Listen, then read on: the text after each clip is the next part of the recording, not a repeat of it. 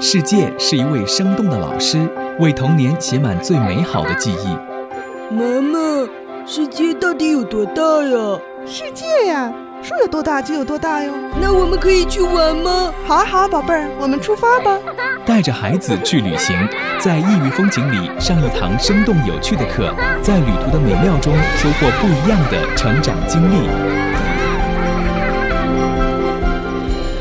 欢迎您收听这一期的《带着孩子去旅行》节目。在前几集节目当中，我们邀请的嘉宾是香港卓越父母国际研究院亲子导师风雷老师，分享了他们全家带着孩子去美国的旅行故事，还有亲子游过程当中需要注意的一些问题。我们在录制结束之后，其实还聊了很多，有父亲在亲子关系当中的作用，也有作为家长的我们怎么样在亲子关系当中去认识自我。在我们聊天的过程当中，子聪就打开了话筒的按钮，录下了我们闲聊的过程，我觉得也很有意思，邀请大家一起来收听。而而且而且，我觉得就是爸爸的陪伴其实也特别重要。对，就是因为之前可能就是我我家先生可能他工作比较忙，然后呢就陪伴的孩子时间比较短，然后孩子可能对于他来说呢就不会说我主动想找他去玩，因为他陪陪伴陪伴时间短嘛，相对来说就没有那么熟悉。然后呢，他因为那个工作的需要，但是他在春节之前可能会有一周是放假的，然后这一周他基本上都是全身心在陪孩子。然后过这一周之后，就发现他就自己就发现这孩子就跟他特特别黏。然后呢，可能有些什么事情，可能首先不是找妈妈，我直接就去找爸爸。然后呢，就等于这这样的一一种感受，就让他自己给觉得，哎，瞬间觉得，哎，原原来我跟孩子的亲亲子关系，就是通过这个全身心的陪伴，然后就显就显得就是更加的亲密了啊。对，就是爸爸在孩子的这一生中的影响很大，尤其是孩子超过四岁以后，爸爸的肯定对于一个孩子的。嗯，这种他的内心的力量是特别重要的，爸爸肯定胜过妈妈五十倍，一句话，所以经常让孩子肯定女孩就是，呃，女儿啊，爸爸有你真的很幸福，就是孩子他就会有那种由衷的内心就会有力量，嗯，所以很多时候我们都会看到社会上好多这种，爸爸一直都在外边忙啊，那个儿子呀，有的时候就特别的那个，嗯，胆小啊，或者是特别的那什么。就是女儿有的时候，因为爸爸其实就是我们每个人的社会关系都是由家庭的三角关系衍生出来的。你和你爸爸的关系，你和你妈妈的关系，未来就衍生出你家庭的这种婚姻关系啊，然后你的这种社会关系啊，都是从家庭衍生出来的。所以任何一个关系的缺失，对于一个人的成长，都是那个将来会有一些影响。嗯嗯，所以爸爸就要多给孩子身份上的肯定，性别上的肯定。啊，因为好多人就是家长对他的性别不认可嘛，很多人就变女汉子了，是吧？然后有很多男孩就很娘。其实这个都是来源于爸爸对他的身份没有一个性别，没有一个肯定。然后还有一个就是爸爸要多给他，嗯，这种赞美。然后这样的话，孩子就会觉得，因为如果我们缺少这种肯定的话，孩子将来就像我刚才说的，他就会觉得很多事情我不值得拥有。嗯，这个东西可能不应该属于我。其实我就是很典型的例子。我零五年在这个鲁谷这儿买的房子六千零九十，那时候那个龙潭湖公园才七千二，但是我从来没有往那儿走，因为我觉得我买不起二环面的房子。所以这个就是从小父母给你的那些限制性信念，你觉得你你你可能不值得拥有那些东西。所以很多时候爸爸要多给孩子肯定啊，女儿你很棒，或者是你很。我有你很幸福，你很你可以就是，所以我们有的时候对待孩子的要求啊，我们要适当的去放宽一些，不是说他买了这个玩具，我们就不应该再给他买另外一个玩具。我们可以问问他，你为什么要买这个玩具啊？因为他肯定看中的除了这个玩具本身之外，一定是有后边的。像我们家特别喜欢买小马宝莉，家里全是小马宝莉的玩具，然后你问他，他就说。哦，我特别喜欢那个小马，那个小马宝莉讲什么的？讲友谊的，他就哗哗给你说一大套。这个里边讲了友谊是什么东西，所以其实那你完全可以支持他一下。但是我们规定好一个月只买一次，你如果你月初使用了这个权利，月月底你就别用了，你可以下个月再买。所以我们规矩是要立好，但是该支持的孩子的时候一定要支持他，否则孩子以后就觉得，嗯，这个太贵了，嗯，那个我有了我不能再买了，就会有这种想法，嗯。所以就是爸爸真的还是真的是挺重要的。我们现在中国的很多爸爸都在忙工作，顾不上孩子，所以孩子会有很多的问题。对，而而且我觉得可能爸爸就相对于妈妈，可能就是叫什么，就是比如说开始的时候，尤其孩子小的时候，可能都会找妈妈。然后呢，可能爸爸有时候我会鼓励他，我说：“哎，你去去找爸爸。”但是有时候，哎，爸爸过来就哭啊，或怎么样，爸爸有时候会退缩，就会觉得：“哎，那你可能不喜欢我就走开了。”可能会有这种，所以有时候可能还得多鼓励鼓励他，就是让他创造一些。一开始可以三个人一起嘛，就是比如爸爸真的参与进来了之后，我们可以稍微往后退一退。嗯，反正我们家爸爸一直都是非常好的，讲故事一直都是爸爸在做的，我我基本上嗯没有没干这活儿啊，所以现在就是姐姐就是晚上爸爸不讲故事睡不着，属于那种状态。这次我们去美国也是，我们一共去了三个家庭，那两个家庭全是妈妈带着孩子去的，然后只有我们家。后来我老公还得了一个特殊的奖。就专门给爸爸颁了一个奖啊！就我们那个，就是整个家长的学习结束之后嘛，我们每个人不都拿了一个证书嘛？然后他专门还给他颁了一个好爸爸证书。对，因因为我觉得就是有有这个爸爸加入之后，这孩子的性格也会变很多。就是这样。嗯嗯。其实我们，哎呀，我现在因为这个家庭教育做了一段时间嘛，经常有一些家长，有的时候开沙龙的时候，经常看到。嗯，有的妈妈带着儿子，就是那种特别让我痛心，就是他那个儿子啊，完全就站到了他爸爸的位置上，就是他已经不完全是一个儿子的角度了，他就对家庭的承担很多。妈妈，我我我以后长大了一定好好学习，我要怎么怎么样啊？我要怎么怎么样？然后就家里的事儿管的特别多哎！你今天弄那个订奶了吗？你今天干嘛了吗？就是他已经超出了完全超出他这个年龄段孩子的这种行为了。就是因为那个爸爸经常不在家，所以他认为他应该保护他妈妈，然后他应该帮他妈妈承担这种家庭的重担，所以他就会嗯慢慢慢慢就是变出很多的那种，其实这个对孩子的成长非常不好，嗯，因为他已经过早的承担了不属于他这个年龄段的一些东西，嗯，所以我有的时候就会经常跟他们说，就不管是爸爸，就是一个星期回来一次，还是半个月回来一次，啊，就让爸爸单独带着孩子出去。嗯，比如说玩一玩啊，哪怕让爸爸带孩子买菜什么的，都让多多让爸爸参与一下。嗯嗯，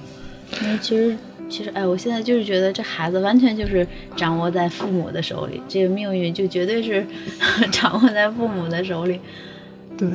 嗯，然后还有时候，就比如说。嗯，就比如孩子发脾气啊，或者闹闹的时候，其实有时候我觉得家长就在那个那个时间段的时候，其实有时候对自己的情绪也比较难以把控。可能说过后想想，其实没有什么，但是那个时候可能他那边反应也很激烈，然后家长也会反应很激烈，就会有这种啊。是，嗯，因为我们我们从小都是这样长大的嘛，就是嗯，我们院长有一句话叫做“人总是做出习惯的模式，而不是应该的模式”。就是，比如我知道孩子发脾气的时候，我要哄哄他，是吧？或者我不跟他发脾气。但是到了孩子发脾气的时候，我就搂不住了，就我这种熟悉的模式就跳出来了，这种潜意识的东西就跳出来了。就是因为我们从小就是这样的，可能我们小的时候就是这么长大的，它已经变成我们身体的一部分了。所以那时候你根本就不用想，马上你的模式就出来了。所以我们现在就是家长通过学习去自我成长，然后调整你内在的模式。我以前就是这样的。所以我为什么做家庭教育？就是以前我是一个非常有问题的妈妈，我们家孩子就被我给管的，就上课不举手回答问题，不敢，因为怕说错了，老师批评他。在家弹钢琴，一开始弹，后来不弹了，因为弹完了你也挑毛病说我，反正不弹你也说我，最后我都是唠顿说，那我就不弹了，啊，就是属于那种，然后就关着门，或者是跟你大声嚷嚷，然后我才开始去学习的。后来我发现，其实很多问题都在我身上，因为。他从小我就是这样跟他沟通交流的，所以他就学会了。那孩子就是镜子，你跟他笑，他就跟你笑；你跟他嚷，他就跟你嚷。所以你，那你你就调整你自己，那镜子里边那个人自然就变了。所以我现在就是基本上情绪就是跟孩子能做到很平和，有的时候也会生气。就昨天下午，就是他他他他就是在那吭吭唧唧吭吭唧唧的，后来我就说了他几句，他马上就没事了。就有的时候其实孩子哭啊，就是他的手段。他有的时候就就试探大人的底线，孩子很聪明的，他们就会用这种哭闹的方式试探，结果他发现不管用，他就不用了，然后转马上转一个方式，就是那样的，嗯，真是那样的。好有心机。对对对，会会有会有。对孩子是这样，他们就是他原原来我就觉得，哎呀，我这孩子哭闹，我都给给拒绝了，或者怎么着会伤孩子心。后来我就发现，有的时候他就是手段，嗯，就像我们一样，有的时候我们为了达到某一个某个结果，嗯啊，去谈客户或者什么的，你你也会用一些技巧啊，或者怎么样。其实那个孩就是孩子的技巧而已，他不会受伤害。所以说，我觉得就是，哎，反正跟孩子一块儿 交流，就是开心的时候挺多的，然后完了就有有些时候确实会有搂不住的情况。就是你要真的搂不住哈，你就嗯有一个方法可以拿回去就用的，就是你马上走开。嗯，当你觉得你有情绪的时候，因为我们每个人一有情绪来的时候，第一反应是身体，你可以去体验一下。我自己我一有情绪，我这脑袋嗡一下，就在我发火之前，我那脑袋先嗡一下，我发现我又嗡一下，我就赶紧快离开，就离开现场。因为你要知道，就是你发脾气了之后，对于孩子的伤害和你告诉他说我现在心情不好，我要离开一下。这种伤害，发脾气更大。嗯所以你要告诉孩子说，妈妈心情现在不太好，我先去冷静一下，嗯然后你就走了。走了之后，你就慢慢等自己稍微平静了一下，其实他也没有太多的情绪的时候，你再跟他去做沟通。因为我这个都已经试过很多次了，就真的我要有情绪的时候，包括我跟我老公有的时候，我说你去楼下睡觉吧，他说我不去，我说那我去，然后就 就第二天再沟通，就避免了争吵。因为有的时候吵架的时候，什么话都什么话都说，是吧？很伤人，其实。嗯，哦，所以这这点我觉得我可能我先生做的比较好，有时候跟他有一些可能不高兴，我会跟他我我这种人就是属于那种我得叨叨叨叨叨我得说，今天不说心里哎心里不痛快，对但但是我我先生性格就是我不理你，我我走开，然后可能嗯然后我自己一人可能跟那生半天气，但是可能过一晚上第二天我也没事儿了，然后可能再沟通啊什么的就没有什么问题了，就过去了也就。啊是这样的，所以就是以后要真的遇到有情绪的时候，在我们还没有修炼好之前，可以采用这个方法，这个叫时间停滞、空间隔离、事后沟通。现在停下来，我现在停下来不，就是不不不说了，反正很难受。其实前期是很难受，我那会儿就是打开门之后。冲到楼道里，气的，然后自己在那儿气，坐二十多分钟，感觉还没缓过劲儿来，但是还慢慢慢慢就好了。嗯，嗯，需要成长。我觉得你真的还挺好的，因为你的很多理念，要是我们家孩子像你那么像你家孩子那么小的时候，我要懂这些，其实我们家孩子也不至于后来有很多的那个问题。但孩子问题他还是会慢慢的纠正过来的哈。对，现在就是属于一个再去弥补嘛，但是再去弥补的话，你肯定跟一开始，就现在我们家这俩孩子，很明显的不同，就是妹妹没有什么太多的情绪。嗯，就是因为他很，就是他首先很平和，我们这种家庭氛围现在很好，他很平和，嗯，然后二一个就是他有了情绪，我们马上就知道怎么去嗯帮他去处理掉。但是姐姐因为很小的时候，我们那会儿就是我也是情绪比较情绪化，然后还经常老吵架跟我老公，所以就这两点，孩子非常没有安全感，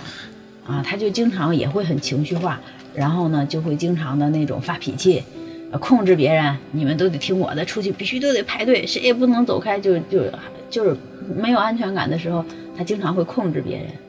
所以就这种，然后他又很胆小，然后慢慢慢慢，嗯，现在我我们就开始调整，他好很多，但是肯定还是属，因为那个还是弥补嘛，还是要慢慢来，就还是所以有的时候还是会有一些让我们觉得，嗯，他有时候又无缘无故的，你不知道他为什么他就不高兴啦，嗯，或者怎么样的，就或者是你不你不听他的，不按他的来，他就开始在那儿嚷啊，还是会有，但是频率是越来越少了，因为他，嗯，前天嘛，星期六的时候，然后我们俩在沙发上看电视，他就说。妈妈，我怎么感觉你现在对我那么好呢？就是他，他，他就是他能够了解了，嗯，然后他也能表达出来，就那样。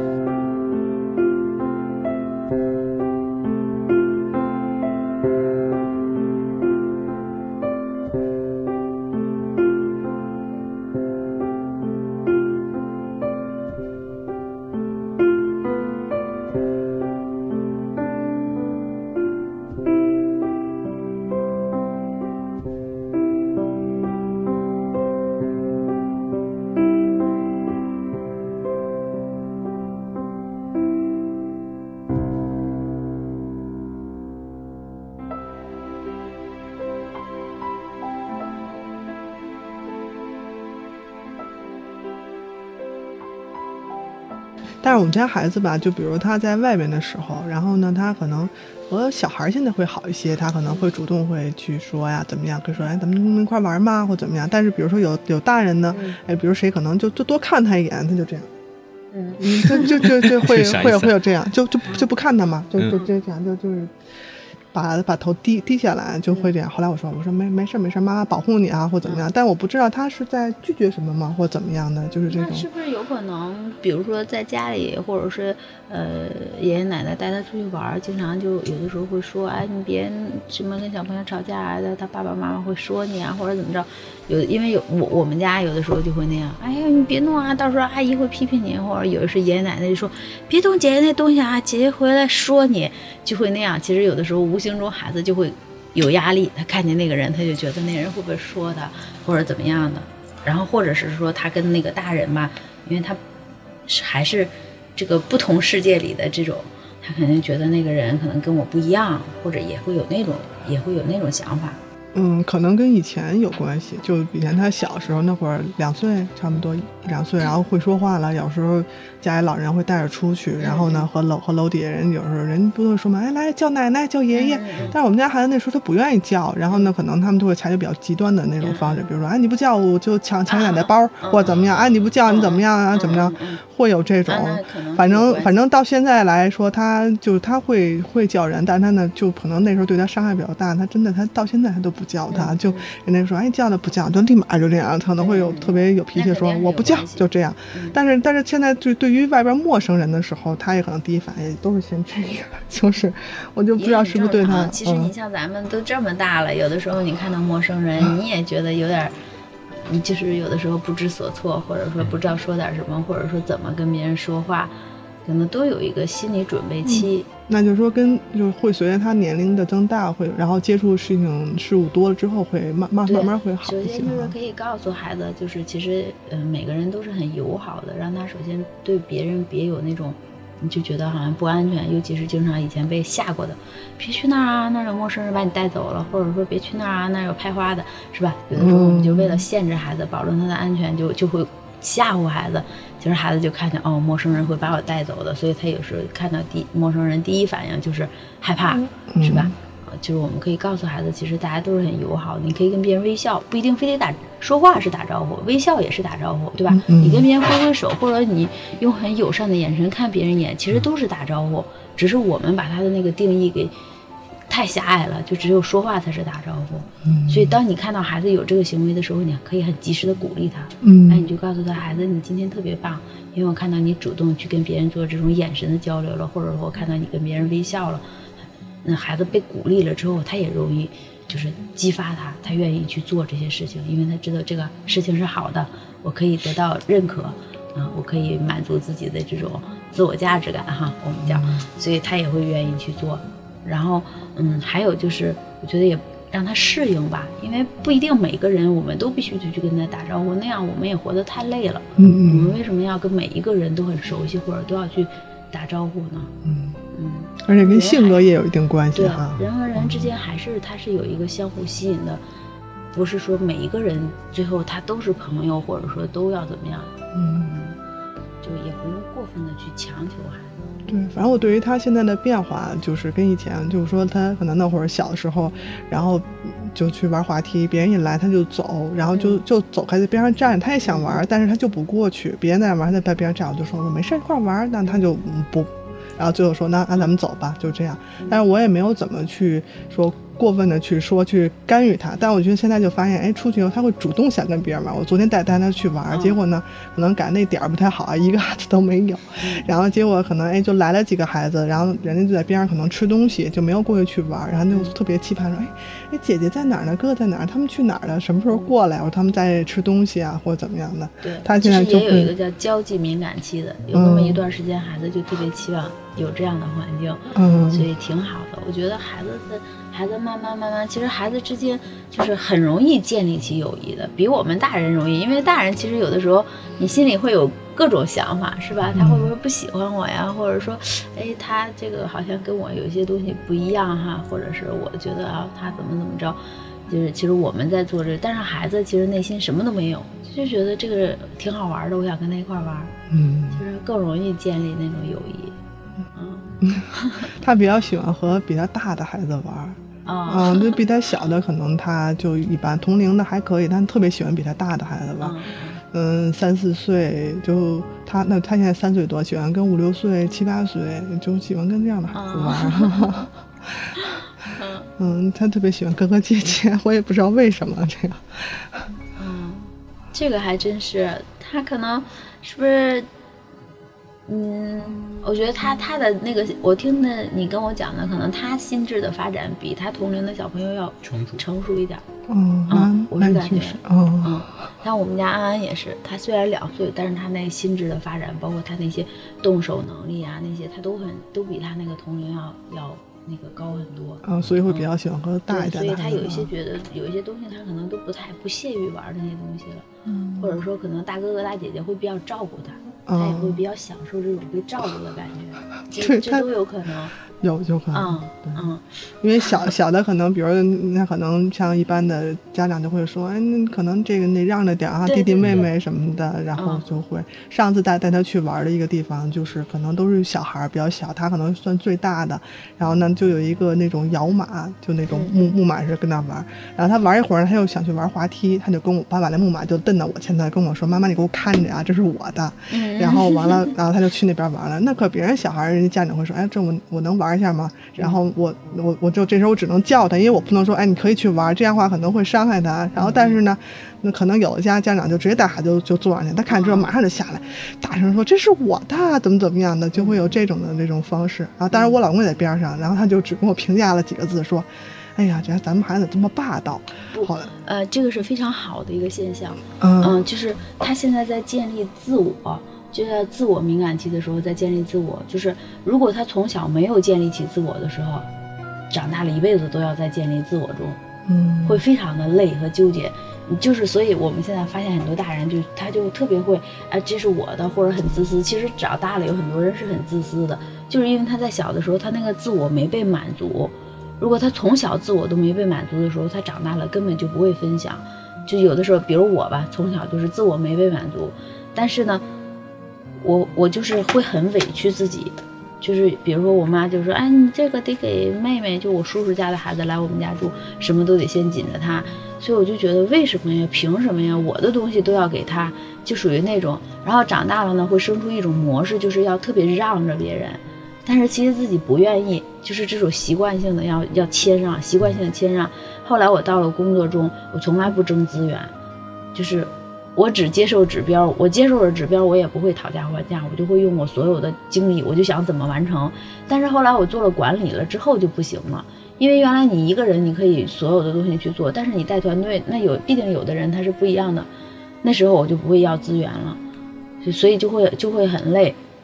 所以这就是自我没被建立起来，被打压了，所以我就要拼命的去，嗯，让别人先开心。嗯实际上这也不是真诚的分享，对吧？但是现在我已经了解了，我知道了我怎么重新再去把我这个调整好。我现在再去，就是我先满足我自己，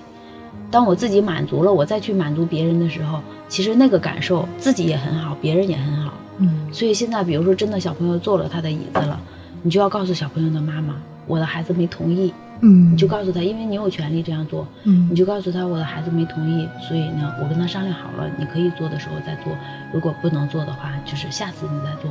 嗯，所以你要保护孩子的自我。嗯，这不是他霸道，他就本来就是这样的一个心理经历过程。嗯如果你现在不让他建立起来，长大了之后，他就要么就会活得非常累，就总是想要去要让别人先让别人满意，要么就是他一直都在建立自我，嗯，就是很自私，真的变成特别自私。对。嗯后来反正我也跟跟我先先生也说，后来我就说，我说你就换个角度想，我说比如说你是他，这东西是你的，别人非得要拿，你肯定你也不乐意，是吧？嗯但但是当时因为那孩子其他孩子都比较小，所以就他比较大，但是别人家长肯定就会觉得，哎，你家孩子怎么那么自私啊？就肯定会有这种的。没事儿，误解就误解，没关系。我们家后来我学习完之后，我们上次过生日，然后孩子也就是。